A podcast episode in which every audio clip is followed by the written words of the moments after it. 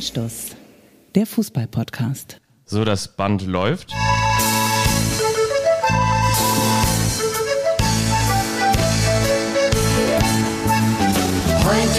Mach doch mal einer diese Scheiße aus. Herzlich willkommen Zeichnen bei wir schon auf? Anstoß. Ähm, Yogi Löw hört auf bei DSDS. Die Frage ist, was wird jetzt aus Camp David? Ich meine natürlich, Dieter Bohlen macht Schluss beim DFB. Was wird aus Nivea? Ihr merkt, es ist einiges passiert, wie zum Beispiel auch der Exzidentwert bei Schalke 04 steigt weiter beträchtlich. Es droht möglicherweise nach Ostern der Totalschaden und laut Harry Koch Institut ist dann eben nicht mehr Frohlocken, sondern wieder Lockdown. Denn dieser Wert geht vor allen Dingen in der Defensive ganz steil nach oben. Und damit sagen wir, genau vor einem Jahr ging der erste Trailer von Anstoß ins World Wide Podcast Web. Es gibt uns seit einem Jahr. Schön, dass ihr immer noch mit dabei seid in eurem Lieblingspodcast. Die Zeiten sind ernst und wir freuen uns natürlich auch in dieser wunderbaren einjährigen Folge auf Michael Augustin und Fabian Wittke. Ja, ich bin Michael Augustin. Fabian Wittke hat hier gerade schon so wohlklingende, einleitende Worte zum Besten gegeben. Ja, am 14. März 2020 sind wir zum ersten Mal erschienen. Und deswegen zeichnen wir auch jetzt genau ein Jahr später an einem 14, 14. März auf. Das war uns wichtig. Es ist nämlich Sonntag. Ihr seid es von uns gewohnt, dass wir montags erscheinen. Wobei zuletzt war das ja so ein bisschen schwankend. Ja. Heute ist wieder Sonntag und das liegt daran, dass wir heute vor einem Jahr die erste Folge, diesen Trailer auf die Rampe geschickt haben, den man immer auf die Rampe schicken muss, wenn man beispielsweise bei Apple, iTunes, Podcasts gelistet werden will. Und danach äh, kann man dann loslegen und äh, Woche für Woche oder auch täglich, wie wir das ja zwischenzeitlich auch gemacht haben, Folgen produzieren. Und heute produzieren wir unsere, ach, ich weiß gar nicht, 54., 55., 56. Folge. Ich habe den Überblick verloren. Aber wir reden auch diesmal über Fußball. Genau, wir drehen uns äh, sehr, sehr gerne, das wisst ihr, ähm, um den Fußball, um König Fußball, aber das wisst ihr auch, wir drehen uns noch viel lieber um uns selbst und das wollen wir in dieser Folge natürlich auch nochmal episch gerne tun. Wir sitzen hier an einem Tisch in meiner Wohnung, so kennt ihr das auch. Ich habe heute ein schönes Gesteck hier auf dem Tisch stehen. Ich habe die Kerze extra mal nicht angezündet. Das sind aber keine Osterglöckchen, ne? Nee, sind noch keine Osterglöckchen, das sind Tulpen. Ein bisschen äh, Frühlingsgras nennt man das so, wenn man das so ein bisschen noch anreichert. Aber wenn du hier auf meinen Wohnzimmertisch hinter mir schaust, dann wirst du auch da noch weitere Tulpen erkennen. Ich habe es wirklich anlässlich unseres Geburtstages hier heute nochmal ganz besonders schön gemacht hat. Und ich habe auch anlässlich unseres Geburtstages heute bei unserer kultigen Kultrubrik, der eine überrascht den anderen, nochmal ganz tief in die Kreativkiste gegriffen. Und ich glaube, heute wirst du hier auf jeden Fall zufrieden den Saal verlassen. Mehr möchte ich noch nicht ähm, preisgeben. Ich, ich möchte bin gespannt.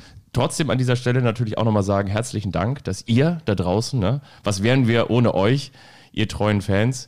Was, was Sind die Blumen von den Anstoß Ultras? Die sind von den Anschluss-Ultras, ja. Das, Dachte ich mir. Das äh, kam hier, das kam Die sind hier eins, rein. ein Jahr alt. Ich habe im Prinzip heute Morgen, als ich die Post reingeholt habe, so wie Oliver Kahn früher die Bananen äh, aus seinem Tor entfernt hat, so habe ich die ganzen Blumen erst einmal vor der Haustür wegfegen müssen und möchte wirklich sagen, herzlichen Dank. Ähm, ein Jahr Anstoß, Mensch Auge, ja.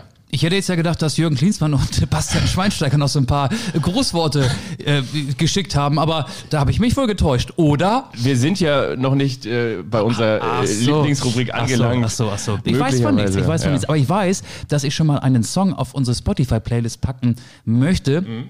Der hat auch was mit unserem einjährigen Bestehen zu tun. Und zwar heißt der Song Noch nicht vorbei von Egotronic. Es geht weiter, ihr müsst uns weiter ertragen. Und ähm, die Fußballfans müssen aber nicht mehr so lange, und damit schlage ich jetzt den Bogen zum, zum vergangenen Bundesligaspieltag, also, okay, die müssen nicht mehr so lange Schalke 04 in der Bundesliga ertragen. Ich hatte ja die große Ehre am vergangenen Samstag, also gestern, genau. Quasi genommen, gestern. Das Spiel von Schalke in Wolfsburg, dieses 0 zu 5 beim VfL Wolfsburg zu übertragen und muss sagen, ich weiß nicht, ob du dich noch erinnerst, ich habe doch mal so in der Adventszeit so eine steile These hier vom Stapel gelassen, dass Schalke am Ende der Saison weniger Punkte haben wird als der Adventskalender Türchen.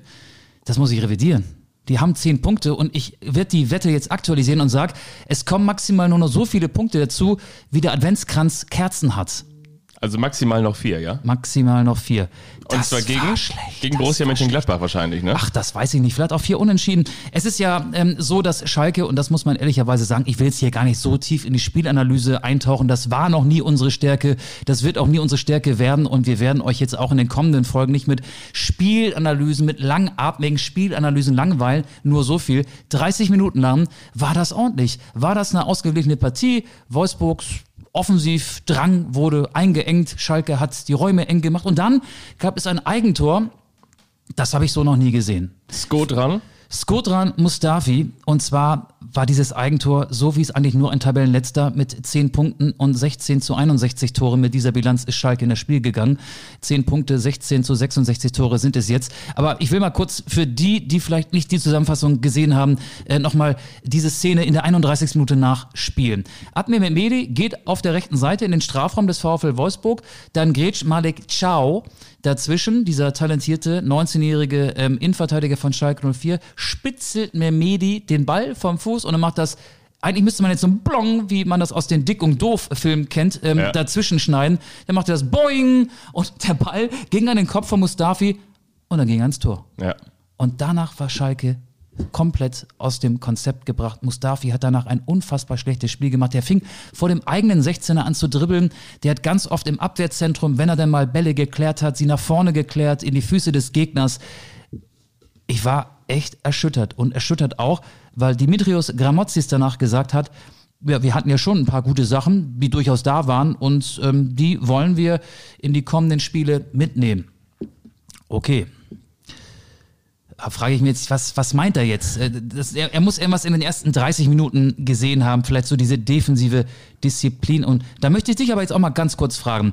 Ähm, Gramozis ist jetzt zum zweiten Mal auf der Schalker Bank gewesen. Ist mit einem 0-0 gegen Mainz, äh, hat er seinen Einstand gefeiert Ja. und hat jetzt 0-5 in Wolfsburg verloren. Und die Schalker werden noch mehr Spiele verlieren. Dann steigen sie mit Gramozis als Trainer ab und von ihm soll dann so eine positive Aufbruchstimmung ausgehen, die dann möglicherweise die sofortige Rückkehr in die erste Liga einleitet. Das kann doch nicht aufgehen. Der wird dann natürlich belastet sein und zwar genauso belastet sein wie möglicherweise Marco Rose, der jetzt das sechste Pflichtspiel in Serie mit Borussia Mönchengladbach ja beim FC Augsburg verloren hat. Aber du hast Aber der ist nächstes so, Jahr weg. Der ist ja in Dortmund. ja, aber er wird trotzdem belastet sein und ich glaube eben auch, dass du dann die Konstellation hast, dass du mit Gramozis in die zweite Liga abgestiegen bist und jetzt ist das ausgerechnet dann auch der Trainer, der für den Restart, ne, für den Neuanfang verantwortlich ist. Ich glaube, das wird sehr, sehr schwierig sein. Aber auf der anderen Seite muss man natürlich sagen, das wurde unter der Woche jetzt ja auch kolportiert, dass es ja angeblich laut Quelle Bild ein, ähm, ein Interessentenkreis, ne, ein, ein Stakeholderkreis gibt, der Ralf Rangnick nach Schalke lotsen möchte. Es gibt eine Petition von Schalke-Fans, die das auch unterstützt. Da wurden schon fleißig Stimmen gesammelt. 30.000 Unterschriften, 30.000, glaube ich. ne? Genau. Also das heißt, also wenn du da was aufbaust, ne, also damit will ich sagen, in der zweiten Liga, wenn du da das Surrounding hast, wenn du da einen starken Bauherr hast, der einen klaren Plan vorgibt und wenn du dem Ganzen ja vielleicht, das glaube ich, muss es dann wahrscheinlich auf Schalke auch sein, wenn du dem Ganzen auch mindestens zwei oder vielleicht sogar drei Saisons gibst, bis da denn die ersten ähm, Blüten sozusagen sich von den Knospen lösen und, und dann auf, auf lange Sicht Schalke die Rückkehr in die Bundesliga packen soll, packen kann, dann kann ich mir vorstellen, wenn du konsequent von Anfang an diesen Weg mit ihm gehen möchtest, dass es dann auch funktionieren kann. Aber dass er belastet mit Schalke 04 absteigen wird, ist für mich völlig klar. Du hast gerade einen ganz interessanten Namen genannt, Ralf Rangnick. Der muss doch einen Zwillingsbruder haben, oder? Derselbe Ralf Rangnick soll doch auch Bundestrainer werden. Werden wir nachher auch noch drüber sprechen. Beides geht ja nicht. Oder macht er beides? Nee, beides geht nicht. Ich meine, äh, ich, ja, genau, beides geht nicht. Also wenn, es gibt jetzt so diese zwei Ralf Rangnicks. Also normalerweise gibt es jetzt so den, Einen beim DFB und einen bei Schalke. es gibt den einen Ralf Rangnick, der hat in seinem Es gibt Ralf und Rolf Rangnick. der hat in seinem fußballerischen äh, Schaffen äh, sicherlich äh, nahezu alles erreicht. Ne? Also wenn es um, um Aufbau geht, mit, mit Hoffenheim, ähm, mit Schalke damals, oder angefangen mit äh, Schalke, Co-Trainer, Trainer, dann Hoffenheim. Angefangen beim SSV Ulm, das will ich nicht äh, unterschlagen. Ulm, da hat genau. er ja ähm, im Sportstudio den modernen Fußball erklärt. Ähm, aber ich weiß, worauf du hinaus willst. Er hat Hoffenheim und Leipzig groß gemacht. Und das hat er ja auch wirklich. Ja, hat er auch wirklich, genau. Und die Frage ist doch jetzt, ähm, ob du mit über 60 sagst, okay, ich fahre jetzt einen Gang runter. Auf der anderen Seite wissen wir auch, Ralf Rangnick brennt immer für das, was er tut. Nicht umsonst ist er auch damals mit einem Burnout bei Schalke ausgeschieden. Das ja. spricht ja eben auch dafür, dass er leidenschaftlich arbeitet und teilweise dann eben auch mehr gearbeitet hat, als es für ihn gut war. Und die Frage ist, ob er jetzt zu der Erkenntnis kommt, ob er ein bisschen runterfährt und den DFB, äh, ich will nicht sagen neu aufbaut, aber ihm neue Strukturen verleiht. Oder ob er noch einmal sagt, ich ähm, schnapp mir jetzt nochmal dieses Tausender-Puzzleteil Schalke 04, das jetzt in den letzten äh, Wochen und Monaten komplett zerlegt wurde und ich fange das jetzt doch mal an, neu aufzubauen. Das ist, glaube ich, dann mit mehr Arbeit verbunden. Ich habe jetzt keine Insider-Informationen von Schalke 04, will aber irgendwie jetzt grob mal zusammenfassen, ähm, was da gerade um Rangnick passiert. Das war natürlich auch gestern rund um das Spiel der Schalker in Wolfsburg ein Thema. Also es gibt im Aufsichtsrat jemanden, der hat gesagt, ich habe Rangnick und ein paar Leute, die hier auch richtig Geld reinbuttern.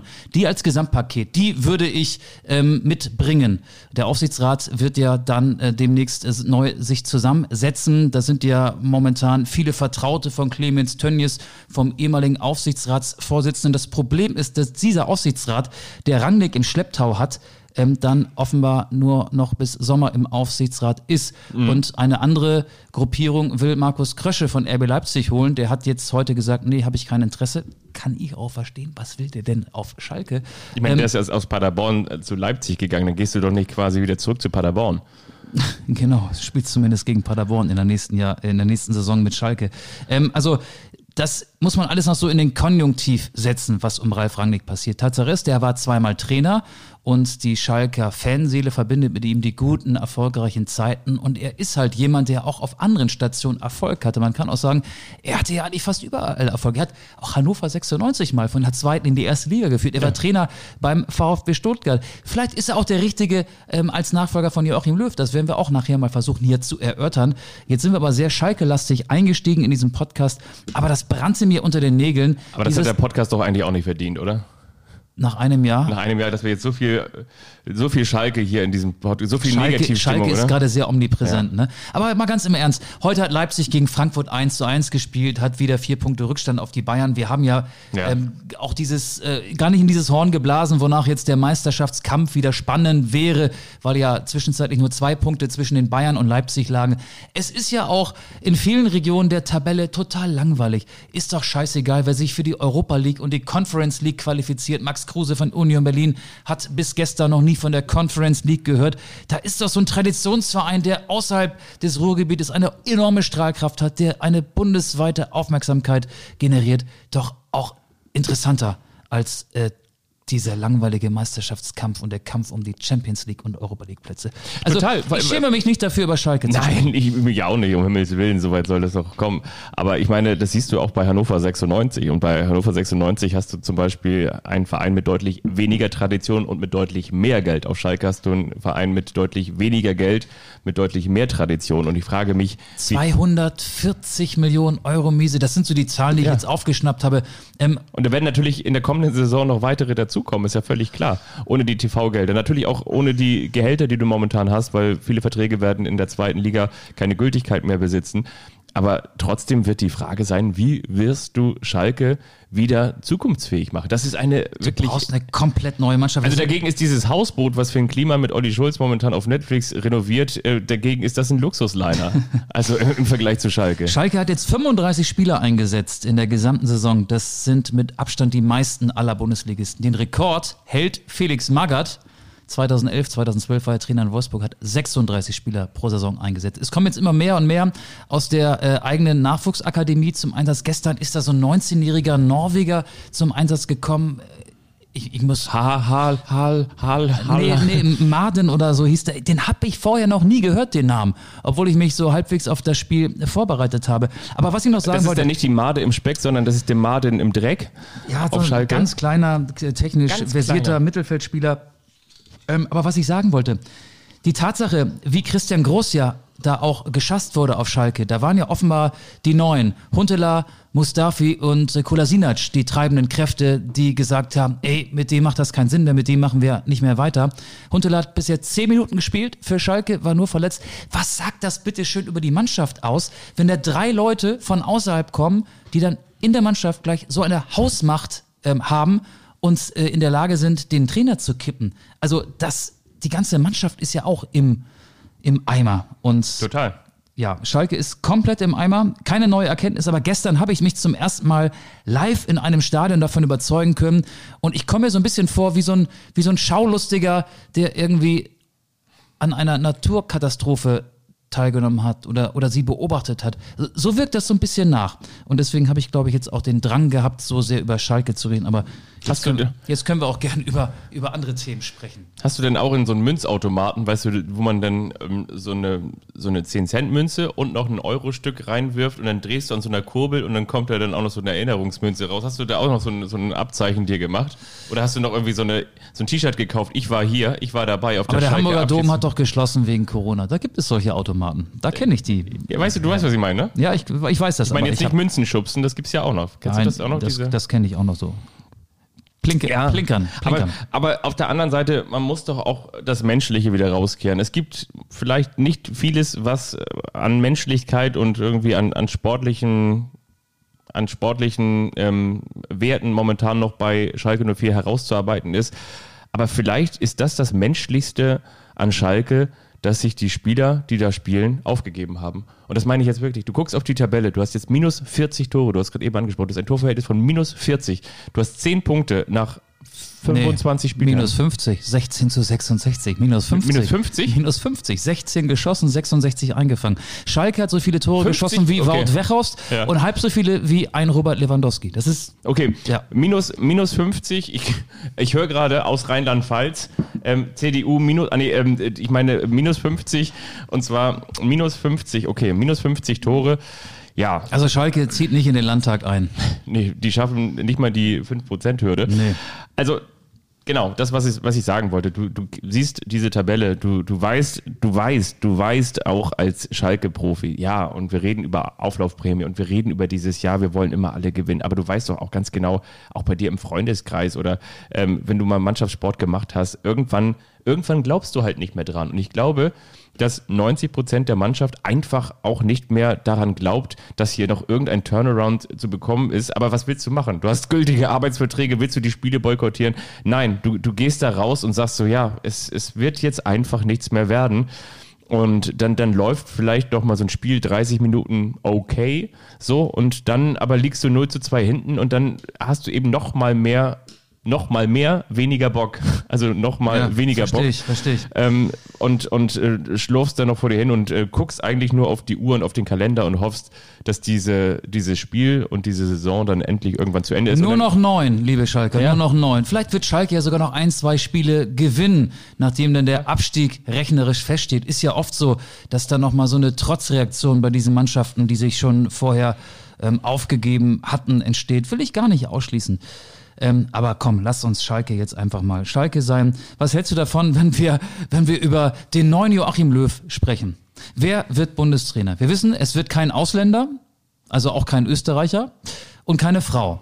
Das war ja so die ähm, wirklich harte Information, die es am Donnerstag bei dieser Pressekonferenz, bei dieser virtuellen PK in Frankfurt mit Fritz Keller, mit Oliver Bierhoff und natürlich mit Yogi himself, mit Joachim Löw gab. Ähm, Löw ist nicht mehr Bundestrainer also oder Imke Wip- Wippenhorst wird's auch nicht, ja? Inka Grings auch nicht. Nee. Nee. Und Bibiana Steinhaus auch nicht. Aber jetzt mal ganz im Ernst. Und Es- Hansi Flick auch nicht. es, ja, da bin ich hier. Guck mal, jetzt bringst du hier einen Namen rein. Ähm, das ist doch einer der Kandidaten, der bisher nicht dementiert hat, der mittlerweile öffentlich ähm, bestätigt, dass es zu dass es immer mal wieder Zoff gibt zwischen ihm und Hassan Salihamidzic Das beim habe ich übrigens FC Bayern. laut Anstoßinformation schon zum Spiel Holstein-Kiel gegen die Bayern im DFB-Pokal gehört. Da hat mir das schon jemand gesteckt und hat gesagt, du pass mal auf. Äh, Durch die Blume, durch diese Blume gesteckt, die hier auf dem Tisch steht. Genau, durch das Blumengesteck gesteckt. Und zwar hatte der mir schon gesagt, pass mal auf. Okay, ich meine, das ist natürlich sehr weit aus dem Fenster gelehnt, aber der hat damals gesagt, pass mal auf, Holstein Kiel gewinnt das hier heute, weil bei Bayern gibt es ohnehin Krach. Aber das Ergebnis war mir eigentlich egal, weil daran habe ich sowieso nicht geglaubt. Aber ich fand es ganz interessant, dass er gesagt hatte, es gibt eben Krach bei den Bayern. Und da hat er schon damals gesagt, zwischen Hassan Salihamidzic und Hansi Flick. Und da ist es genau die Geschichte. Beide stehen so ein bisschen zwischen den Stühlen. Auf der einen Seite kannst du natürlich nichts gegen Hansi Flick sagen, einen, gegen einen Trainer, der dir sechs Titel innerhalb einer Saison geholt hat und am Ende der Saison wieder Meister wird und möglicherweise auch mindestens ins Halbfinale der Champions League kommt. Und auf der anderen Seite versuchst du jetzt gerade in der Post-Hönes-Ära und in der aktuellen Ära unter Oliver Kahn und äh, so ein bisschen auch, äh, ich sag mal so in den letzten in den äh, letzten Role- Rolex-Schlägen von Karl-Heinz Rummenigge Hassan Salihamidzic ein bisschen größer zu machen. Und jetzt ähm, musst du dich natürlich so ein bisschen entscheiden. Und äh, entscheidest du dich entweder links für Hassan Salihamidzic oder rechts für Hansi Flick. Und eigentlich musst du dich für beide entscheiden. Und jetzt versuchst du das zu moderieren und du weißt aber auf der anderen Seite, wahrscheinlich wird es dauerhaft nicht gut gehen, weil genau das, was passiert, äh, genau das passiert ist, was du gerade eben gesagt hast, dass äh, Hansi Flick das jetzt eben auch bestätigt hat, dass die sich eben nicht immer einig sind. Klar, auf der anderen Seite, wer ist sich immer einig, aber ähm, gerade bei so- solch starken ähm, Charakteren im Verein ist es natürlich total wichtig, dass man sich einig ist. Zumindest nach außen hin. Aber wenn du als Hansi Flick alle Titel eingesammelt hast, die es zu gewinnen gibt, dann sitzt du am längeren Hebel. Dann bist du der, der einfach ähm, ja eine größere Hausmacht hat. Ähm, ich glaube, wenn wir jetzt mal so ein Wahrscheinlichkeits so eine, so, so, so, eine, so eine Prozentzahl unter den Namen Hansi Flick setzen wollten. Wie wahrscheinlich ist es, dass der Bundestrainer wird? Ich würde da mal so eine 30 bis 40 hinsetzen. Das ist gar nicht so unwahrscheinlich. Der hat beim DFB unter Joachim Löw die Zeit mitgeprägt, auch die Zeit 2014, den größtmöglichen Erfolg, Weltmeister in Rio. Und er war ja auch ähm, dann Sportdirektor beim DFB. Er ist in diesem Verband hoch angesehen. Sein Standing hat sich nochmal verbessert. Die Frage ist, Warum sollte er jetzt beim FC Bayern aufhören? Da läuft es doch gut. Also Pokalsieger kann er nicht mehr werden, das liegt an den Kielern, aber er kann deutscher Meister werden. Ich gehe sogar so weit, er wird deutscher Meister 2021 und vielleicht gewinnt er nochmal die Champions League mit den Bayern. Dann könnte man natürlich sagen, okay, dann hat er ja wirklich alles äh, doppelt erreicht. Das wäre möglicherweise dann ein Grund für ihn zu sagen, okay, ich kann hier nicht mehr bewirken ähm, und ich gehe zurück zum DFB. Aber ansonsten frage ich mich, wo wäre da die Motivation für ihn? Ja, das ist eine gute Frage. Ich kann mir auch vorstellen, dass es möglicherweise so ein Modell gibt, dass du ein Jahr lang das Stefan Kunz machen lässt und nach einem Jahr zum Beispiel, also jetzt ohne Witz, dass äh, es vielleicht auch ein, ein Abkommen gibt, dass ähm, Stefan Kunz vielleicht sowas wie in so einer Doppelfunktion, also U21 Schrägstrich mit irgendwie jemanden aus dem Trainerstab der U21 zusammen die U21 weiter betreuen wird, aber eher so als Teamchef, dass Stefan Kunz Nationaltrainer sozusagen für ein Jahr wird und ähm, Hansi Flick vielleicht noch eine weitere Saison mit den Bayern macht, weil er auch vielleicht gerade dabei ist, den Kader für die kommende Saison, Hashtag Upamecano etc. pp. mitzugestalten.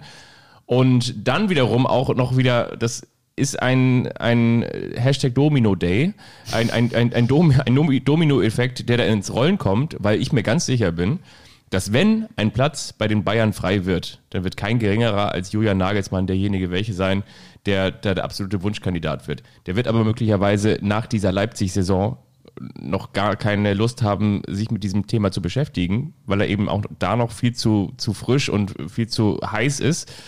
Aber genau das könnte ich mir vorstellen, könnte wiederum ein Jahr später dann ähm, heißer werden, eine Saison später. Und dann wiederum beginnt ja auch die heiße Phase.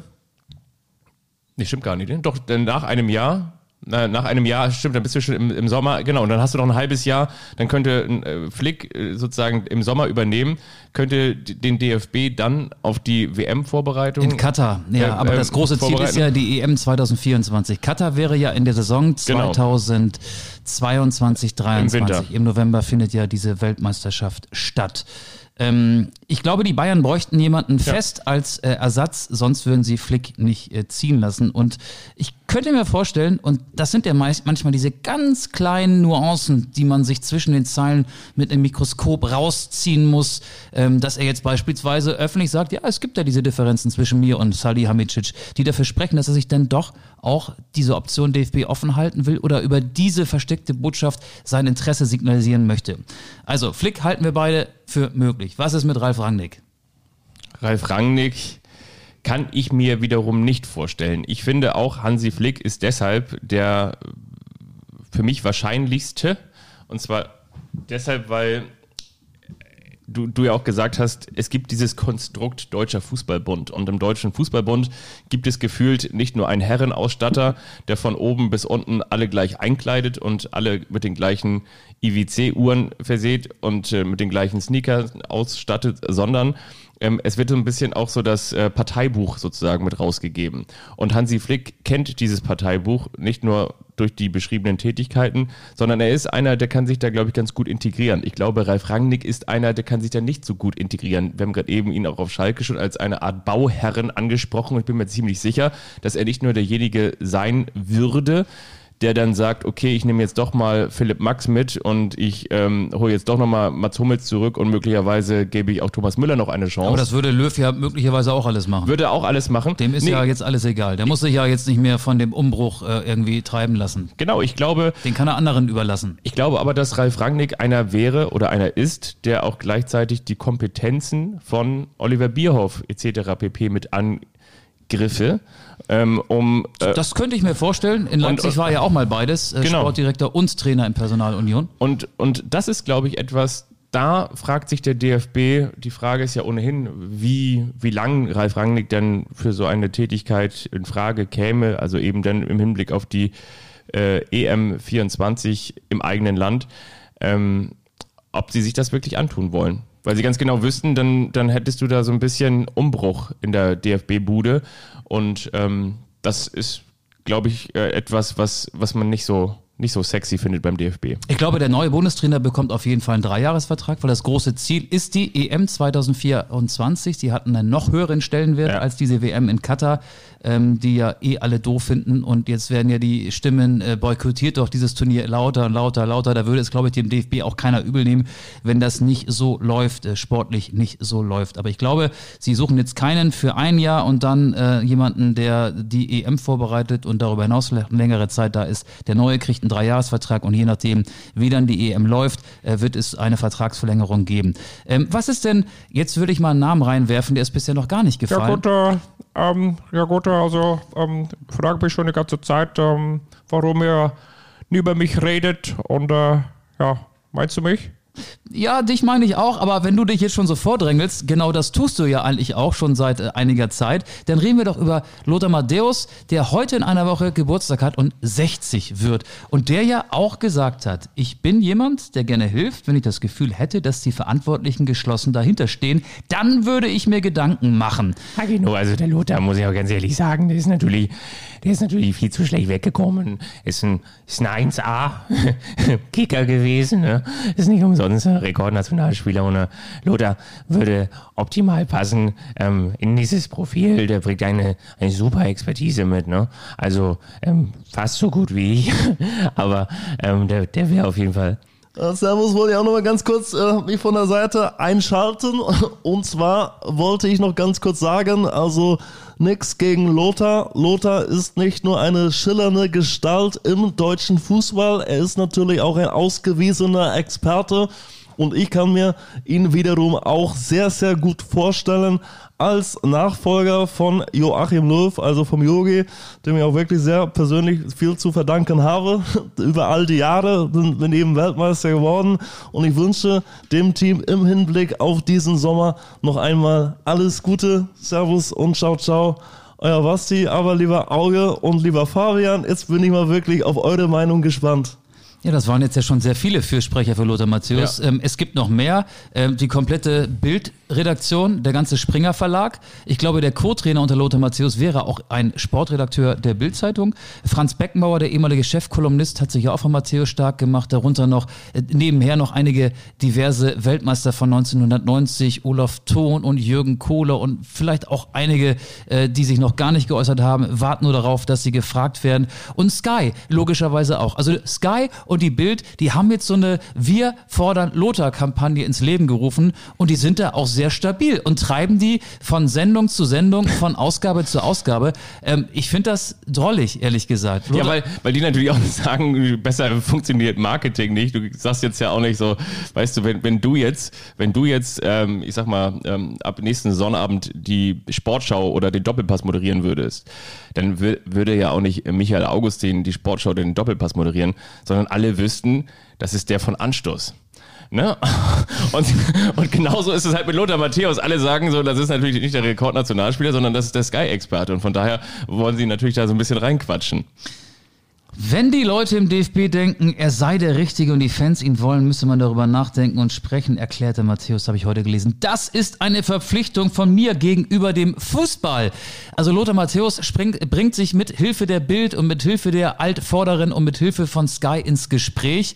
Ähm, okay, aber wäre er denn tatsächlich vielleicht nicht doch eine Alternative? Habe ich mich kurz mal gefragt. Was für Matthäus spricht, er ist als Experte gut, finde ich. Er ist gut. Auf den Punkt. Er ist ein guter Ja. Experte. Er hat ein, eine hohe Fußballkompetenz. Er ist nur seit zehn Jahren nicht mehr als Trainer in Erscheinung getreten, hat zuletzt, meine ich, die bulgarische Nationalmannschaft trainiert. Er hat ja als Trainer auch noch nicht so viel Erfolg gehabt. Und Matthäus ist immer so derjenige gewesen, der den Boulevard gefüttert hat. Vielleicht auch durch die eine oder andere indiskrete Nachricht, die er so durchgesteckt hat. Aber er ist auch jemand gewesen, der durch seinen Lebensstil den Boulevard gefüttert hat. Das wissen die äh, Spieler, die so um äh, 2000 herum geboren worden sind, vielleicht gar nicht mehr. Für die ist Nee. Lothar Matthäus ein alter Mann. Der wird, wie gesagt, nächsten Sonntag 60. Ich kann mir mal nicht vorstellen, und das meine ich jetzt ganz ernst, dass jemand, ähm, der diese schillernde Figur schon ewig ist und äh, es, es war ja mal so ein Running Gag vor 10, 15 Jahren, welcher Verein in der Bundesliga knickt zuerst. Und bei uns in der Redaktion beim NDR liegt ein Umschlag im ähm, Rollcontainer unseres Chefs, da mussten wir mal fünf oder zehn Euro reinpacken. Vor Das stimmt. fün- Zehn oder 15 Jahren, Ja. wahrscheinlich waren es zehn Jahre. Jeder sollte draufschreiben, wer, welches wird der Verein, der Matthäus zuerst äh, ranlässt in der Bundesliga. Und der Umschlag ist bis heute nicht geöffnet worden. Da liegen also schon, ähm, es ist zum Glück schon äh, ein Euro gewesen, da liegen seit zehn Jahren mindestens äh, diverse Euroscheine in diesem Umschlag. Und ich habe damals raufgeschrieben, Und ich war da noch gar nicht im Sender. erster ich FC sagen. Nürnberg. Hast du wirklich? Ja. Ja, weil ich das für realistisch gehalten hatte damals vor zehn Jahren. Da war Nürnberg auch noch eine Mannschaft, die, glaube ich, in der ersten Liga gespielt hat. Aber, Top, top. aber Nürnberg ähm, hat jetzt, glaube ich, auch kein Interesse Matthias. Außerdem bin ich ja auch Franke. Franke ist er, genau, das hört man ja. Aber wie, wie, wie siehst du das? Wäre er jemand, den man seriös als Bundestrainer anbieten sollte? Und glaubst du, dass der DFB mit ihm, nachdem er sich jetzt so offensiv ins Gespräch gebracht hat, auch Gespräche führen wird? Ich muss jetzt so eine, ich, ich fange jetzt so an, so, so ein politischer Statement. Ja, schauen Sie, also prinzipiell kann ich mir natürlich alles vorstellen, aber es muss natürlich auch zu gegebener Zeit passen. Also, ich finde, man muss es anders betrachten. Wenn du dir den Weltfußball, ich ziehe das jetzt auch gleich wieder ein bisschen enger, die Perspektive, aber ich fange mal ein bisschen in der Totalen an. Also, wenn du dir den Weltfußball anguckst, dann hat es ja schon häufiger, ich sag mal jetzt Ikonen in Anführungszeichen, gegeben, die dann als Nationaltrainer installiert worden sind. Hatten dann meistens noch einen, wie sagt man so schön, einen ganz äh, frechen, frischen, kecken ähm, Trainer, also Trainingsgestalter, einer, der mit der entsprechenden Taktik um die Ecke kam. 2004, Jürgen Klinsmann, Joachim Genau, Löw. genau kam, kam dann noch irgendwie damit dazu. Und dann hat das funktioniert. Ich bin mir aber auch da wiederum nicht ganz sicher, weil diese Starrsinnigkeit, die wir eben auch häufig schon Joachim Löw, Jogi Löw attestiert haben, eben auch eine ist, die vom DFB vorgelebt wird. Und ich bin mir sicher, dass wenn du jetzt etwas nach, ich sag jetzt mal nach der zwei, nach 2.6, ne, dann sind wir bei 15 Jahren, stimmt das? Ja, Mhm, 15 wenn, Jahre. Wenn du nach 15 Jahren etwas veränderst,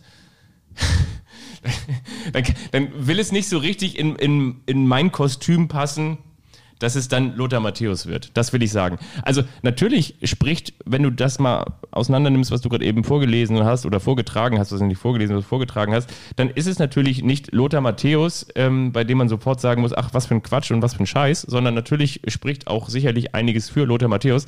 Ich kann es mir nur einfach nicht vorstellen, dass nach diesen 15 Jahren Joachim Löw als Bundestrainer die Lösung danach äh, Lothar Matthäus ist. Soll ich dir mal sagen, wen ich kontaktieren würde? Und den Namen wollte ich eigentlich, bevor sich Lothar hier eingeschaltet hat, äh, als ersten fallen lassen. Matthias Sammer. Ja, sag ich dir auch, auch was zu. Ähm, aber, sag, aber sag du erst gerne. Du hast ja also gleich nach dir. Na, nach dir Auge. Also, Matthias Sammer hatte 2016 einen leichten Schlaganfall Genau. und hat sich ja deswegen Ja. auch zurückgezogen. Er war ja Sportvorstand vom FC Bayern, ähm, war danach dann Experte bei Eurosport. Ein hervorragender Fußballexperte, habe ich so gerne gesehen. Eurosport hatte die Rechte an dem Freitagsspiel. Er und Jan Henkel waren ein ein fantastisches Duo, finde ich. Ähm, Ja, fand ich auch. Und er ist jetzt Berater von Borussia Dortmund und tritt nicht sonderlich in Erscheinung. Ich habe noch mal, mir nochmal alte Interviews mit Matthias Sammer durchgelesen, die äh, auch so kurz nach diesem Schlaganfall ähm, entstanden waren. Und er hat gesagt, wenn es vom Gefühl her passt in ein paar Jahren und ein paar Jahre sind jetzt im Jahr 2021 rum, ähm, dann wäre ich auch bereit, wieder was ähm, anzunehmen im Fußball. Aber momentan ziehe ich mich zurück, weil ich mich so wohlfühle. Matthias Sammer hat eine hohe Akzeptanz oder hätte eine hohe Akzeptanz. Er hat als Spieler die Champions League gewonnen. Er ist Europameister geworden. Er ist sehr jung, sehr erfolgreich gewesen als Trainer von Borussia Dortmund. Er kennt den DFB als ähm, ja, Sportdirektor. Er kennt auch den Job des Sportvorstandes beim FC Bayern München. Er ist in allen Bereichen erfolgreich gewesen. Er hat als Funktionär, als Spieler und als Trainer Titel gewonnen. Er ist äh, Jahrgang 67, lass mich rechnen, wird dann in diesem Jahr irgendwann 54 Jahre alt. Wenn er gesund ist, er hätte ein absolutes Standing. Bei den großen deutschen Vereinen, die die meisten Nationalspieler stellen, das sind der FC Bayern und das sind Borussia Dortmund. Bei beiden Vereinen hat er gearbeitet, die hätte er beide hinter sich. Matthias Sammer ist ein, glaube ich, überall akzeptierter Fachmann, Experte und ich glaube, dass er mit seiner mitreißenden Art, mit seiner Kompetenz der richtige Nachfolger für Joachim Löw wäre, wenn er denn will. Also ich würde zumindest mal prophylaktisch vorfühlen bei ihm. Es gab in Kiel damals so ein äh, Kabarett-Duo, das hieß Sammer, Wommer, Nommer, was ungefähr so viel heißt wie Sag mal, wollen wir noch einmal. Und ich glaube, all das, was du gesagt hast, finde ich, ist auch ein, oder sind alles Argumente, die, die auf jeden Fall ja, Zutreffen. zutreffen. Genau, wollte ich sagen, treffsicher sind, hätte ich jetzt fast gesagt. Ich glaube nur, dass das letzte äh, Interview, was ich mit äh, Matthias Sammer gelesen habe, hat eben genau das ausgeschlossen. Ne? Dass er gesagt hat, äh, er möchte momentan einfach nicht. Wo war er denn nochmal im Gespräch? War er bei, bei Dortmund doch? Genau, bei Dortmund. Ja, klar. Auf, bevor, als nach Favre, nachdem Favre entlassen wurde, war er bei Dortmund auch nochmal im Gespräch. Auch so als in Anführungsstrichen Retter. Und wenn du da schon sagst, mit einer Halbwertzeit von einer Halbserie plus X, also dann eben im vergangenen Winter, Halbserie plus X als Nachfolge von Lucien Favre, ich traue mir das auch aus gesundheitlichen Gründen nicht zu, ist er, glaube ich, auch nicht der Richtige für einen Dreijahresvertrag beim DFB. Und das ist tatsächlich auch in meinen Augen das einzige Kriterium, das gegen Sammer spricht, weil all das, was du aufgezählt hast, teile ich total. Ich habe auch ein, das weiß ich auch noch, ich meine, sonst bleibt dir so ein Interview auch nicht so, so mega lang im Kopf hängen, aber er war irgendwann mal im Sportschau Club auch zu Gast nach einem Länderspiel bei Alexander Bommes. Und da haben sie auch dann länger gesprochen. Und das war so ein aufgeräumtes, ein so gut und ähm, vor allen Dingen auch tiefsinniges Gespräch. Und das ist mir auch noch so im, im Kopf hängen geblieben. Und all das, was du eben auch schon gesagt hast, überall, wo Matthias Sammer war, er ist, glaube ich, ein sehr, sehr starrsinniger, ein sehr, sehr konsequenter, ein sehr, sehr meinungsstarker Intelligent. Mensch. Aber ist eben auf der anderen Seite eben auch intelligent und kann das Ganze, was er sich wünscht und was er fordert, auch eben mit Inhalten unterfüttern. Und von daher ist er sicherlich auch einer, der bestimmt auch beim DFB erfolgreich sein könnte. Es gibt einen Unterschied zu dem, was du gerade skizziert hast. Er als äh, Übergangsnachfolger von Lucien Favre und Bundestrainer, die Belastung eines Bundesliga-Trainers, die ist enorm. kannst du mit der eines Bundestrainers nicht vergleichen. Jede Woche eine Mannschaft 24-7 auf ein Spiel, auf das nächste Spiel vorzubereiten, in die nächste ähm, Finalrunde zu führen, Krisen zu meistern. Das ist, glaube ich, äh, nicht jedermanns Sache. Aber ein Bundestrainer, jetzt mal ganz im Ernst. Joachim Löw hat in zwei Wochen wieder seine ersten Länderspiele. Der hatte seit November frei. Ja. Der hat sich ein paar Spiele angeguckt. Nein, der, hat, nein, der hat zu Hause im- an seinem Reinhard. Snacks Taktiktisch, da wo andere einen Billardtisch haben, hat der den Reinhard Snacks Taktiktisch Der hat eine maximale Belastung, wenn dann im Mai irgendwann die äh, EM-Vorbereitung losgeht und wenn das Turnier lange dauert, sprich wenn die Deutschen bis in die ähm, Halbfinal-, Finalrunde kämen, dann hätte der eine Belastung von sechs Wochen nacheinander. Eine Bundesliga-Saison dauert ja, lass uns mal überlegen, ähm, normalerweise geht sie ja nicht im September los, das ist ja nur wegen der Corona-Pandemie so gewesen. Die geht im August los mit Vorbereitung im Juli und ist dann irgendwann im Juni zu Ende. Wie viele Monate sind das? Es sind ganz schön viele Monate. Und ich glaube, diese Aber Belastung kann man nicht vergleichen. Kurz, ich muss dazu auch noch einmal ganz kurz was sagen. Also äh, Joachim Löw ist natürlich ein ehrenwerter Mann, aber äh, ist natürlich auch äh, wirklich ein Workaholic. Äh, nicht nur er weiß, was die Conference League ist, sondern er weiß natürlich auch, wo jeder Nationalspieler sein Nutella-Glas stehen hat. Und so hat er natürlich auch meines gefunden oder ist damit beschäftigt zu gucken, was die Nationalspieler alle immer so, so treiben in der Freizeit. Sonst hätte er auch nicht rausgefunden, dass ich da damals in London ausgebüxt bin.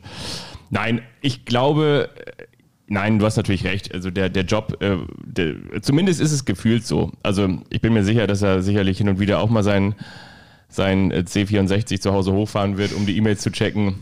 Es ist eine andere Belastung. Es ist eine andere Belastung, das stimmt schon. Du machst, du machst Regeneration. Wenn du, Aber ich glaube wiederum, Matthias Sammer ist auch einer, der nicht in Richtung ähm, Burnout geht, aber in Richtung Workaholic. Ich glaube, wenn der jetzt Nationaltrainer wäre, würde, äh, ist, dann ist er derjenige auch, der, der eben das auch anders angeht. Der aber auch er, häufiger er, er, er, muss, er, er muss nach einem 2-0 von Dortmund gegen Hertha ähm, gestern Abend ähm, 18.30 nicht sofort schon wieder darüber nachdenken, wie stelle ich die Mannschaft denn jetzt auf das nächste Spiel ein? Wie machen wir jetzt weiter in der nächsten Woche? Wie, wie gestalte ich die Trainingssteuerung? Wie regeneriere ich? Ähm, wie sehen die Einheiten aus? Nein, er hat einen ganz anderen Rhythmus, ein viel entspannteres Leben. Und ich glaube, das ist ein ähm, kleiner, aber feiner, nein, es ist ein großer Unterschied.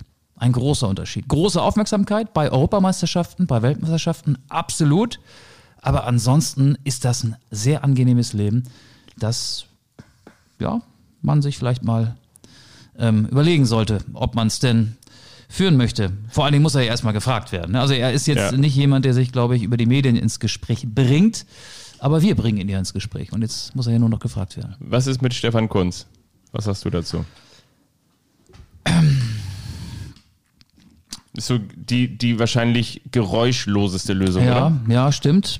Stefan Kunz ist als Trainer ja auch noch, der hat auch keine ausgeprägte Trainervita, muss man dazu sagen. Der ist jetzt Nachfolger von Horst Rubisch geworden. Die gibt morgen, glaube ich, seinen Kader für die U21 EM bekannt. Er, er ist ein unwahrscheinlich sympathischer Typ, ein frischer Typ. Alle denken, der ist noch ziemlich jung, der ist schon 58, sieht aber gefühlt 10 Jahre oder noch äh, 15 Jahre jünger aus, als er eigentlich ist. Ähm, und er ist schon im DFB. Das wäre dann, glaube ich, doch jemand für so eine Übergangslösung, Ja. wenn sie eine bräuchten. Ich glaube nicht, dass er ähm, dafür hat er einfach noch nicht zu viel, so viel erreicht als Trainer. Also wir als Anstoßredaktion haben ihn natürlich auch schon mal angefragt. Und Ich er für Sammer. Er hat gesagt, so, Mensch, ja, aktuell kann ich dazu nichts sagen, aber äh, zu gegebener Zeit, also auch möglicherweise schlägt er dann hier nochmal auf und in welcher Funktion dann noch immer. Du wärst für Sammer. Jürgen Klopp fand ich ganz interessant, hat hat man sofort gesagt, der hat ja sofort abgesagt, aber auch da fand ich das ganz witzig, habe ich dann, da der Tweetsrichter wieder aufgezeigt, irgendjemand hatte geschrieben, aber mein Gott, was soll der eigentlich auch anderes sagen? Ich meine, der steht beim FC Liverpool unter Vertrag und gleichzeitig un- unter Druck, äh, weil er gerade die größte, in Anführungsstrichen, Krise hat, die er beim FC Liverpool zu bewältigen hat. Ja. Soll, soll der jetzt sagen, ich kann mir das So super vorstellen, Nationaltrainer zu werden?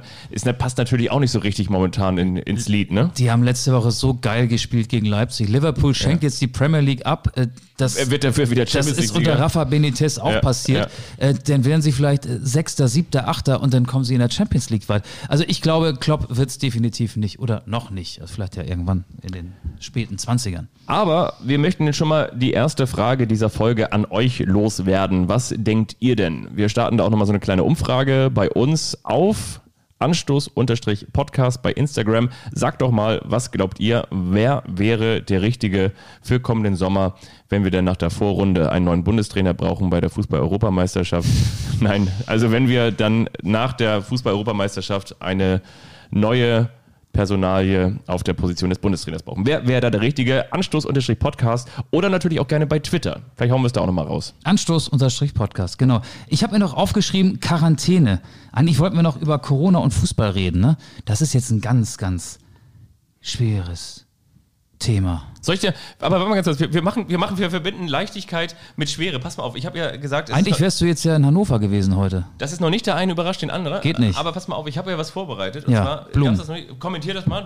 Ich glaube, das traue ich dir zu. Jetzt Ja, eigentlich wäre Fabian heute bei Hannover gewesen, Hannover 96 gegen die Würzburger Kickers. Gestern Abend, gestern am späten Abend wurde dieses Spiel abgesagt aufgrund eines positiven Corona-Tests im Team von Hannover 96. Ein Spieler hat sich also mit dem Coronavirus infiziert und die gesamte Mannschaft befindet sich in Quarantäne.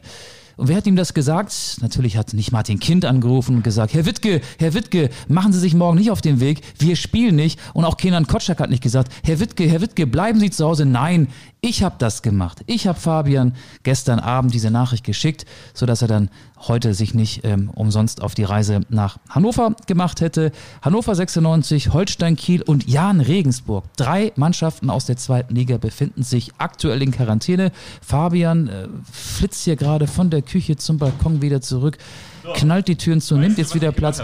Fabian, hast du so ein bisschen zugehört? Ich bin jetzt Ich doch hab- bei diesem ich, Thema gelandet. Ich, ich habe ich hab's alles gehört, ich habe Okay. alles verfolgt. Ich möchte natürlich sagen, ihr wisst, dieser Raum, dieses Haus, diese Wohnung hat tausend Gänge, aber einen sind wir noch nicht gegangen, und zwar den des kulinarischen Genusses. Und zwar habe ich mir gedacht, anlässlich unseres Geburtstages, ein Jahr Anstoß, habe ich ähm, unser italienisches äh, Pizzalokal, das hier natürlich auf dem Balkon. Ich muss nur die Balkontür aufmachen und schon ähm, klingt es hier nach. Ähm. Luigi! Genau, du machst hier im Prinzip die, die Tür auf und ähm, pass mal auf. Äh, dann geht hier die Tür auf und dann ähm, denkst du dir so, hä, was ist das denn? Was ist denn das hier? Und schon riecht es nach Spaghetti und ähm, ähm, aber ich will nicht sagen, dass Italien das Land äh, der, der Pizza ist. Kommen ne? gleich die Fans vorbei und wir essen hier an der großen Tafel mit Abstand Pizza? Fast, fast ist es Ist so. das die Überraschung? Ich habe tatsächlich ähm, unserem Haus Italiener auf Abstand gesagt, komm, wir müssen jetzt hier heute anlässlich unseres Geburtstages eine frisch gebackene Pizza mal äh, kredenzen. Die ist im Ofen, deswegen beeilen wir uns, wir reden über die Quarantäne. Und zwar habe ich gehört, was du gesagt hast. Ja, ich schaute, war gestern den ganzen Tag beschäftigt, nicht nur mit der Vorbereitung auf das Spiel, sondern ein bisschen mit dem Wochenende. Und dann schaute ich abends aufs Handy und dachte so, okay, Jetzt, morgen geht's los, hast die Technik beisammen und dann bekomme ich eine Nachricht, genau, hast du gerade eben schon geschildert, von Michael, Das der sagt, Leute alle du schon. hast morgen frei. Ja, und was, was schließen wir daraus? Ich glaube, genau ein Jahr. Wir haben ja damals gesagt, wir beginnen mit Anstoß und wollen auch in dieser etwas äh, schwierigeren und vor allen Dingen auch in der schweren Zeit ein bisschen Leichtigkeit produzieren und wollen trotzdem den Fußball nicht ganz in Vergessenheit raten, damals äh, geraten lassen. Ähm, damals ist der Fußball ja auch zwei Monate ähm, auf der Pause-Taste gewesen. Und äh, jetzt habe ich das Gefühl, da, dass durch diese, äh, Kurir, äh, durch diese Coronavirus-Mutation die ähm, aggressive britische Variante. das- Mutante. dass, der- dass der, der Fußball durch die Mutante halt äh, entsprechend jetzt wieder ausgesetzt wird. Ich meine nicht nur Holstein Kiel, vergangenen Freitag Mhm. gegen Heidenheim vier Fälle im Team, sondern eben jetzt auch bei Hannover 96. Ja, in Regensburg. Ja, Das, das Einzige, was komisch ist, ist diese Geschichte, dass die Bayern halt weiterspielen können ähm, mit, mit Corona-Fällen im Team und Hannover 96 und Holstein Kiel nicht. Ja, in Hannover war es, glaube ich, so, die haben das Abschlusstraining äh, drinnen gemacht, sodass dann irgendwie alle Kontaktpersonen ersten Grades waren. Äh, letztlich entscheiden das hier die lokalen Gesundheitsämter. Ähm, klar ist, es gibt in der zweiten und dritten Liga mehr solcher Fälle als in der ersten. Da gab es nämlich noch keinen, dass eine Mannschaft in Quarantäne geschickt wurde. Das konnte mir auch noch keiner erklären, warum das so ist. Und da fehlen mir auch die Hintergründe. Ich würde das gerne mal erfahren. Es gibt eine sehr düstere Prognose des Robert-Koch-Institutes. Und zwar, dass wir in der Zeit nach Ostern eine Sieben-Tage-Inzidenz von ungefähr 350 pro 100.000 Einwohner haben würden. Jetzt liegt sie, glaube ich, bei 79 zumindest, war das die Zahl, die heute Morgen, als ich hier aufgestanden bin, am Sonntag, an diesem 14. März, ähm, aus meinem Radio kam, aus den Radionachrichten in meine Küche hinein schwebte. Und das ist natürlich scheiße. Also wenn das alles stimmt, dann ähm, wird das eine, eine, eine sehr doofe Zeit jetzt in den nächsten Wochen, die ja ohnehin schon seit einem Jahr nicht wirklich schön ist. Und im Fußball äh, tritt jetzt ja der Fall ein, dass die Nationalmannschaften in zwei Wochen wieder durch die Weltgeschichte fliegen, wenn nämlich die ersten WM-Qualifikationsspiele für Katar 2022 stattfinden. Ähm, und ja, dann werden vielleicht dann auch einige Spieler wieder äh, das Virus mit in die Bundesliga bringen, wenn es da nicht ohnehin schon ist. Und ähm, ich habe da kein gutes Gefühl. Und ich möchte auch noch sagen, äh, im vergangenen Jahr musste Dynamo Dresden relativ viele Spiele in relativ kurzer Zeit, ich glaube sechs Spiele in 19 Tagen nachholen. Und irgendwann war dann der Abstieg besiegelt. Ähm, das konnten sie nicht mehr schaffen, weil sie ja auch so schon Tabellenletzter waren. Mittlerweile habe ich die Idee, dass ähm, wir überlegen ja auch immer oder, oder rätseln, diskutieren, wer sind denn die Aufstiegskandidaten? Ähm, dass am Ende die Mannschaft, die vielleicht am wenigsten mit dieser Corona-Problematik zu tun hat, ähm, dann die größten Chancen hat. Also für Holstein Kiel ist das jetzt ein ganz großer Rückschritt, ähm, muss man ehrlicherweise sagen. Das denke ich auch. Ich denke so ganz generell ist es natürlich nicht das Wichtigste in der weltweiten Pandemie, dass der Fußball läuft. Da haben wir natürlich auch schon groß und breit in diesen äh, Folgen im vergangenen Jahr drüber gefachsimpelt oder unsere Vorstellung des Lebens irgendwie daran ähm, an Beispielen festgemacht. Aber ich denke natürlich auch, wenn man es jetzt mal auf den Fußball runterbricht, dann ist es für Holstein, die ja ohnehin jetzt seit dem DFB-Pokalspiel gegen die Bayern quasi eine englische Woche nach der nächsten haben, äh, ein, ein doppeltes Hindernis, weil auf der einen Seite kannst du natürlich sagen, jetzt können die sich ein bisschen erholen, weil die sind nach, nach diesen vier Corona-Fällen in häuslicher Quarantäne, also dürfen natürlich dann erstmal ähm, die Haustür nicht verlassen und ähm, das bedeutet, dass sie also erstmal zu Hause wahrscheinlich auf so einem, keine Ahnung was, auf so, auf so einer Rolle sitzen, auf so einem Fahrrad sitzen und ein paar Stabis machen, aber das ersetzt natürlich auch kein Training. Danach geht es dann in die Länderspielpause. Also nicht nur das Spiel gegen Heidenheim, sondern eben ja auch das jetzt gegen Hannover 96 am kommenden Freitag ist gecancelt worden. Und du hast schon die Länderspielpause angesprochen. Ähm, also das heißt, du kommst jetzt erstmal raus. So. Und das heißt wiederum, dass wir genau das erleben, was wir aus dem vergangenen Jahr kennen, dass die mindestens die Zweitligatabelle, aber vielleicht werden wir es dann in der ersten Fußball-Bundesliga auch haben, schräger und schräger wird und dass du dann irgendwie alle zwei Dienstage, wir können uns ja auch daran erinnern, wie viele Spieltage es äh, in der Hinserie gab. Da gab es ja teilweise jeden Tag Fußball mit DFB-Pokal, mit Champions League und mit Europa League und darauf können wir uns möglicherweise wieder einstellen.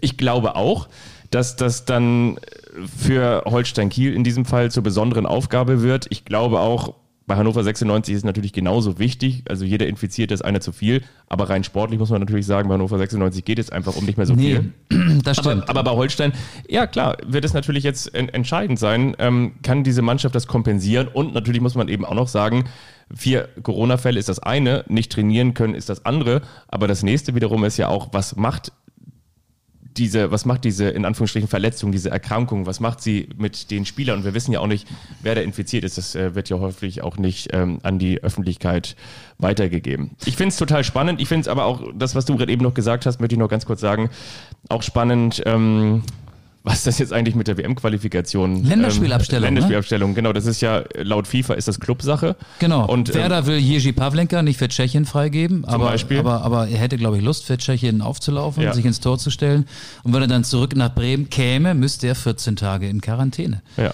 Das ist ganz, ganz spannend. Ähm, das werden wir dann in der übernächsten Woche erfahren. Am Montag treffen sich ja dann die Nationalmannschaften ähm, und bereiten sich auf die jeweiligen Länderspiele vor, welche Vereine dann ernst machen und Spieler nicht freigeben. Also da werden, glaube ich, noch viele Telefonate zwischen den jeweiligen Verbänden und den Bundesliga-Bossen geführt werden. Es ist einfach, es ist nervig. Ich Vor allem, hat der Podcast, weiter. ja. Ich wollte noch einen Schritt weiter gehen. Ich denke mir sogar, wenn du dann aber auch Spieler hast, die dann von ihren Vereinen freigestellt werden, möglicherweise auch, weil der Verband einen zu großen Druck ausübt, die dann wieder zurück in die Fußball-Bundesliga kommen und möglicherweise eben auch mit dieser britischen Virus-Variante, mit der Mutante, die ja vor allen Dingen auch für jüngere Generationen noch gefährlicher sein soll als Corona im ursprünglichen Sinne, wie dann bei der Bund-Länder-Konferenz am 22. März entschieden wird, auch wiederum hinsichtlich der Fußball-Bundesliga und vor allen Dingen der Fortführung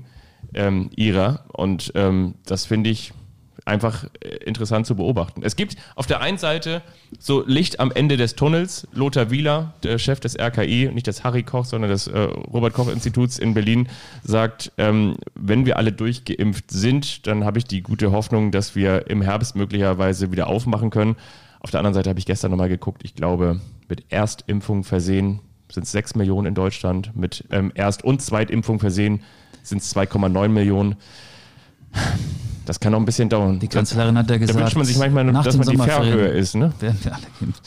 Ah, es, ist, es, ist, es bringt eine Schwere in diesem Podcast. Lass uns doch mal wieder äh, etwas äh, leichter, lustiger werden. Und da könnte man möglicherweise jetzt die äh, Kultrubrik äh, zu nutzen und äh, da zu missbrauchen, auch um hier wieder ein bisschen mehr Leichtigkeit in diesem Podcast zu bekommen.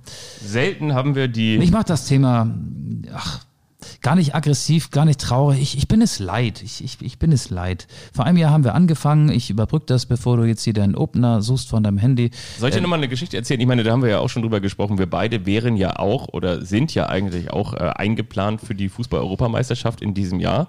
Genauso wie ja auch für die Olympischen Spiele. Ne? Also du wärst ja zum Beispiel als äh, Schwimmreporter ureigentlich ohne Pandemie ich will nicht sagen wie selbstverständlich, aber du wärst auf jeden Fall nach Japan geflogen, du wärst ja dort gewesen. Auch da haben wir ja schon Ja. drüber gesprochen. Planbarkeit unser, im privaten Bereich ist Genau. gerade schwierig. ist natürlich auch für uns so. Ich muss ganz ehrlich sagen, ich wäre eigentlich als Reporter ausgerechnet in London am Start, also da, wo die britische Mutante natürlich ganz besonders unterwegs ist.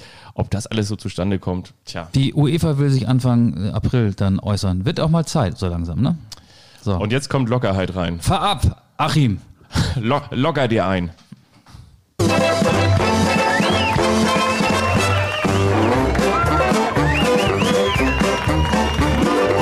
Das ist der eine, der überrascht den anderen. Und wiederum der andere, der weiß nichts davon.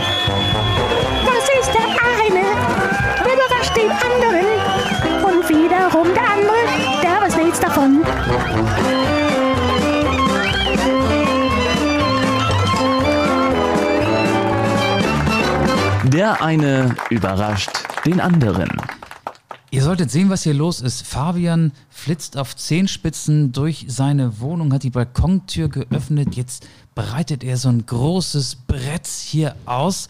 Ich glaube, er will jetzt Pizza servieren und ich könnte mir vorstellen, dass das dann sein Beitrag zu dieser Rubrik Der eine überrascht den anderen ist, dass ich jetzt mit einer Pizza überrascht werde.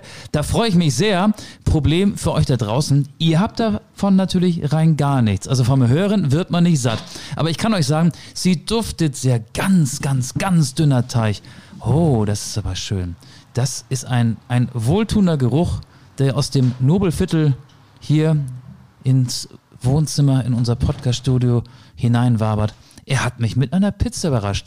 Fabian, ich bin nicht sprachlos, aber ich bin glücklich, wenn ich das sehe und gleich probieren darf. Oder? Guck mal hier, der Das Pizzaschneider. ist die Überraschung, richtig? Das ist ja Michael. Du kennst mich jetzt seit. Das ist noch nicht alles? Du kennst mich jetzt seit über einem Jahr. Das ist alles, ne? Du sagst doch, wie, wie Otto Walkes früher gesagt hat, ähm, ähm, das, ich, wie, sagte, nee, wie ging das noch? Ich, das kann doch, nicht, kann doch nicht sein, dass es alles sein soll. Egal, egal. Okay, jetzt kriege ich nicht mehr, mehr den Gag zusammen. Ich habe natürlich einen Quiz vorbereitet. Ach so, ach guck, guck Ja. an. Jetzt neuerdings kommt er mir so. Und zwar habe ich einen Quiz vorbereitet, wenn ich denn auch gleich weitermachen darf. Es Na ist nicht klar. nur diese, diese Pizza hier aus dem. Ich soll ähm, raten, was drauf ist.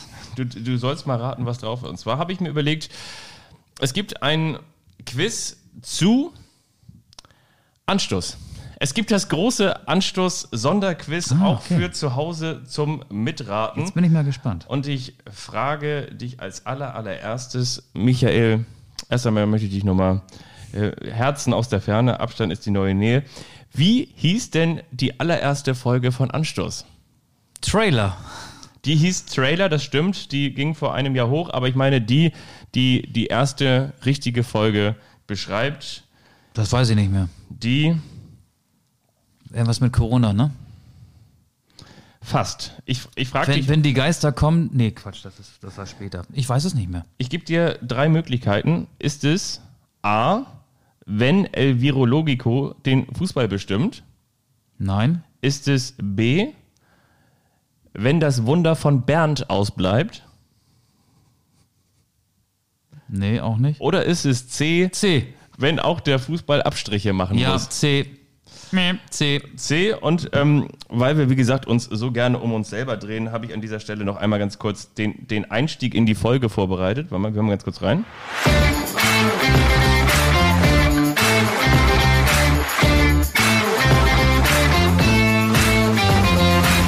Anstoß. Der Fußball-Podcast. Eigentlich wollten wir aus dem. Ach nee, das war was anderes. Das lassen wir jetzt mal sein. Ne? Das war eine andere Geschichte. Also Ja. vorweg wollen wir als allererstes sagen, wir wollen uns nicht, und dazu gibt es auch keine Pointe, über die Coronavirus-Krise lustig machen. Guck mal, und dann haben wir das doch ein Jahr gemacht, ne? Nee, haben wir nicht. Nein, haben wir wir auch haben nicht. uns über den Fußball lustig Haben wir gemacht, auch. ne? Genau, so ist es völlig richtig. Dann die große Frage ist, ähm, wir hatten ja viele Gäste in all den Jahren, in den vielen hunderten Minuten, die eure Ohren zum Bluten gebracht haben. Wer war Gast Nummer zwei? Rollo Fuhrmann, Das ist richtig. Weißt du auch noch, wer Gast Nummer eins war? Patrick Ittrich. Sehr gut. Und jetzt kommt die nächste Frage. Wie viele Gäste hatten wir? 19? Ich muss ganz ehrlich sagen, als ich so darüber nachdachte, als ich dieses kleine Quiz erstellt habe, was ihr übrigens auch, wenn ihr nachher rauskommt und die Tour-T-Shirts kauft, als kleines Quiz für zu Hause mitnehmen könnt, für gerade mal 19,90 Euro, dachte ich, so viele sind es gar nicht. Aber tatsächlich, es sind 16. Und ich habe sie noch einmal alle für euch niedergeschrieben. Ittrich, Fuhrmann, Thun, Quasenjock, Kronholm, Breyer, Zinnbauer, Boland, Kaller, Breit, Helen Breit, René Adler, dann hatten wir Michael Bittner, das war der E-Sports-Player von Werder Bremen, der deutsche Meister, Ole Werner, André Breitenreiter, Friedhelm Funkel und Kollege Neidhardt aus Essen, Christian Neidhardt. Guck an, ja. Das waren 16. Okay. Vorletzte Frage. Vorletzte Frage. Michael, die Frage geht an dich. Was hast du mit Anstoß noch vor, außer an die Börse gehen? Spaß haben. Die Leute unterhalten, Spaß haben. Mir den Frust von der Seele plappern, irgendwann wieder über ähm, Spiele in vollen Stadien erzählen. Das würde bedeuten, dass wir die Corona-Pandemie überstanden hätten und dass wir dann auch gesund hier zusammenkämen. Das war jetzt nicht witzig, aber das habe ich vor. Das finde ich gut. Das teilen wir auch so ein bisschen. Wir machen weiter. Ich äh, finde. Und ansonsten will ich natürlich auch, dass bald Bettwäsche von uns in Ja. den Schlafzimmern liegt. Brigitte, die uns auch schon fleißig geschrieben hat, die bekommt natürlich auch noch ihr, ihr, ihr Fan-Package für zu Hause. Auch das könnt ihr für gerade mal 69 Euro und übrigens, wir sprechen natürlich auch euren Geburtstagsgruß für 1500 Euro. Ist überhaupt gar kein Problem. Ansonsten bleiben wir seriös. Nein, also ähm, die Frage an euch da draußen, Einst Anstoß ein Jahr, ähm, was uns interessiert oder was mich vor allen Dingen interessiert, ist nicht mit Michael abgesprochen. Was verbindet ihr wiederum mit Anstoß? Was wünscht ihr euch? Was können wir euch nochmal Gutes tun? Und über Instagram kamen da auch schon ein paar Fragen und beziehungsweise ein paar Antworten, die möchte ich an dieser Stelle einmal ganz kurz mit euch teilen. Und zwar schauen wir doch mal ganz kurz rein. Was haben wir hier alles geschrieben? Ähm, Highlight für die Ohren zum Wochenstart, schreibt ihr zum Beispiel jemand. Highlight meiner Woche, schreibt der nächste. Fabian und Auge, Spaß und Humor. Spaß beiseite, treuer Hörer von Anfang an, macht weiter so, lieben Gruß. Ähm, so ein Stoß, Gags am laufenden Band, teilweise sogar gute. Alles Gute zum Einjährigen, never stop. Ihr seid das Highlight meiner Woche. Ich mache den Flitzer auf der Leopoldstraße und liebe Grüße und so weiter und so fort. Das ist reingekommen. Vielen lieben Dank. Das war's von mir. Und jetzt schneide ich gleich die Pizza an und bin gespannt, was du vorbereitet Apropos hast. Flitzer, genau. Ähm, es geht jetzt Ah, wirklich um, um, um Flitzer. Wir machen den Speed-Vergleich, den Top-Speed-Vergleich. Alfonso Davis ist der aktuell schnellste Spieler in der Fußball-Bundesliga mit 35,95 km/h. Ich möchte mit dir ein Spiel spielen. Wer ist schneller, heißt das Spiel. Es geht um die ähm, aktuellen Top-Speed-Werte der Bundesligaspieler. Wer schneller? Silas Wamangituka vom VfB Stuttgart oder Leroy Sané von Bayern München? Oh, das ist äh, nicht schlecht. Wahrscheinlich sagen alle Leroy Sané, aber es ist Wamangituka. Ich sage Wamangituka. Das stimmt. 35,42 km/h gegen 35,32. Wer ist schneller? Dodi Lücke Bacchio von Hertha BSC oder Erling Haaland von Borussia Dortmund? Ich sage Erling Haaland. Stimmt, 35,16. Ich werde jetzt nicht immer alle Zahlen nennen, weil zu viele Zahlen verwirren, habe ich mir sagen lassen. Wer ist schneller? Emre Can von Borussia Dortmund oder Philipp Kostic von Eintracht Frankfurt? Philipp Kostic. Richtig, 34,9. Wer ist schneller? Leon Bailey von Bayer Leverkusen oder Dayo Upamecano von RB Leipzig? Leon Bailey. Ja, denken viele, aber Upamecano Ist noch schneller als Leon Bailey? Ja, deutlich. 35,43 im Vergleich zu 34,87 bei Bailey. Wer ist schneller? Moussa Diaby von Bayer Leverkusen oder Jérôme Roussillon vom VfL Wolfsburg? Musa Diaby. Richtig, 35,29. Wer ist schneller? Maxence Lacroix, Abwehrspieler, VfL Wolfsburg, oder Marius Wolf, ein Wolf vom 1. FC Köln? Lacroix. Richtig, 34,93. Du bist gut. Wer ist schneller? Lukas Klostermann von RB Leipzig oder Yusufa Mokoko von Borussia Dortmund? Der 16-Jährige, der am Wochenende getroffen hat. Drittes Saisontor. Klostermann, Mokoko. Mokoko. Klostermann. Richtig, 35,22. Drei habe ich noch. Wer ist schneller? Nico Schulz von Borussia Dortmund oder Christian Günther vom SC Freiburg? Nico Schulz. Christian Günther. Okay. 34,96. Wer ist schneller? Alexander Sörloth von RB Leipzig oder Breel Embolo von Borussia Mönchengladbach? Der ist schnell von der einen Party übers Dach in die Badewanne der anderen Wohnung, aber darum geht's jetzt nicht. Sirlot ist schneller. Richtig, 34,84. Und letzter Vergleich, Lukas Klünter von Hertha BSC oder Justin Kluivert von RB Leipzig. Sind Justin Kluivert. es sind viele Leipziger dabei. Falsch. Lukas Klünter, Klünter? Außenverteidiger von Hertha BSC, Schum, 35,45 km/h. Das war doch mal schnell, oder? Das ist echt. Da warst du ganz schön gut. Aber ich fand das, also finde das interessant, dass, ähm, sag nochmal, wer, wer war der schnellste? F Davis, ne? Davis 35,95, der zweitschnellste auch vom FC Bayern. Kingsley Coman 35,68, der drittschnellste. Und das ist doch was, was Schalke Hoffnung geben könnte, wenn er nicht inzwischen für Stoke City spielen würde. Rabbi Matondo 35,66, der hat drei Einsätze für Schalke in der aktuellen Saison gehabt, aber ist inzwischen bei Stoke City in England. Früher war doch Leon Bailey einer der schnellsten, ne? Also, oder sogar der Ja, schnellste, glaube ja, ich, ne? Ja, ja, das, das war früher. Ja, da das du war früher. früher. Da gab es diesen Podcast Nee, auch noch das nicht. war vor unserem Podcast. Du, ähm, bevor die Pizza kalt wird, wollen wir schnell unsere Songs auf die Spotify-Liste Oh ja. packen. Ja. Ich habe ja schon gesagt, äh, noch nicht vorbei. Das gilt für diesen Podcast von Egotronic. Und dann, das ist quasi der Anti-Schalke-Song äh, Gewinner von Clouseau. Kommt auch noch rauf.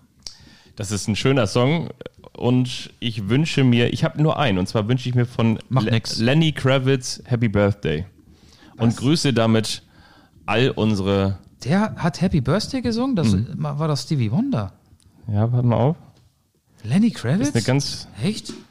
ganz schöne Geschichte von Lenny Kravitz. Was hat der eigentlich nicht gesungen? Der hat zum Beispiel nicht gesungen die Titelmelodie von Bibi und Tina. Von Anstoß auch nicht. Hier, pass mal auf. Mache ich jetzt so. äh, Und dann, dann, dann, das ist dann quasi so der Rausschmeißer. Ne? Wir sagen schon mal Tschüss und hören jetzt noch so ein bisschen Lenny Kravitz mit Happy Birthday. Das gönnen wir uns jetzt nochmal und euch da draußen auch. Schön, dass ihr dabei gewesen seid. Bis bald. Tschüss. Klappt ja super. Nö, aber wir glauben dir das, dass der Happy Birthday gesungen hat. Komisch, dass das hier nicht läuft. Du, das, das hat, der hat bestimmt Happy Birthday gesungen. Willst du auch noch Tschüss sagen? Aber warum läuft das denn jetzt nicht? Ach, guck mal hier, weil das. Hier. Guck mal hier.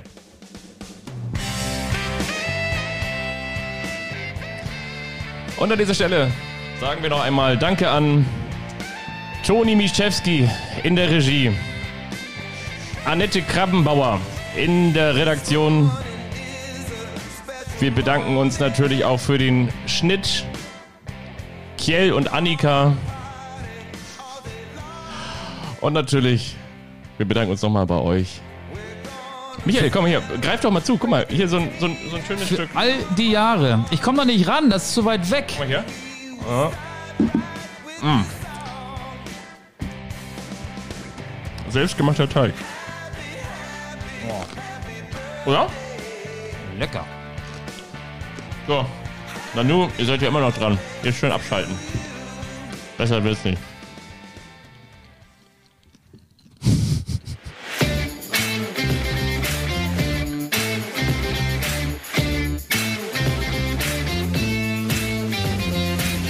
Anstoß. Der Fußball-Podcast.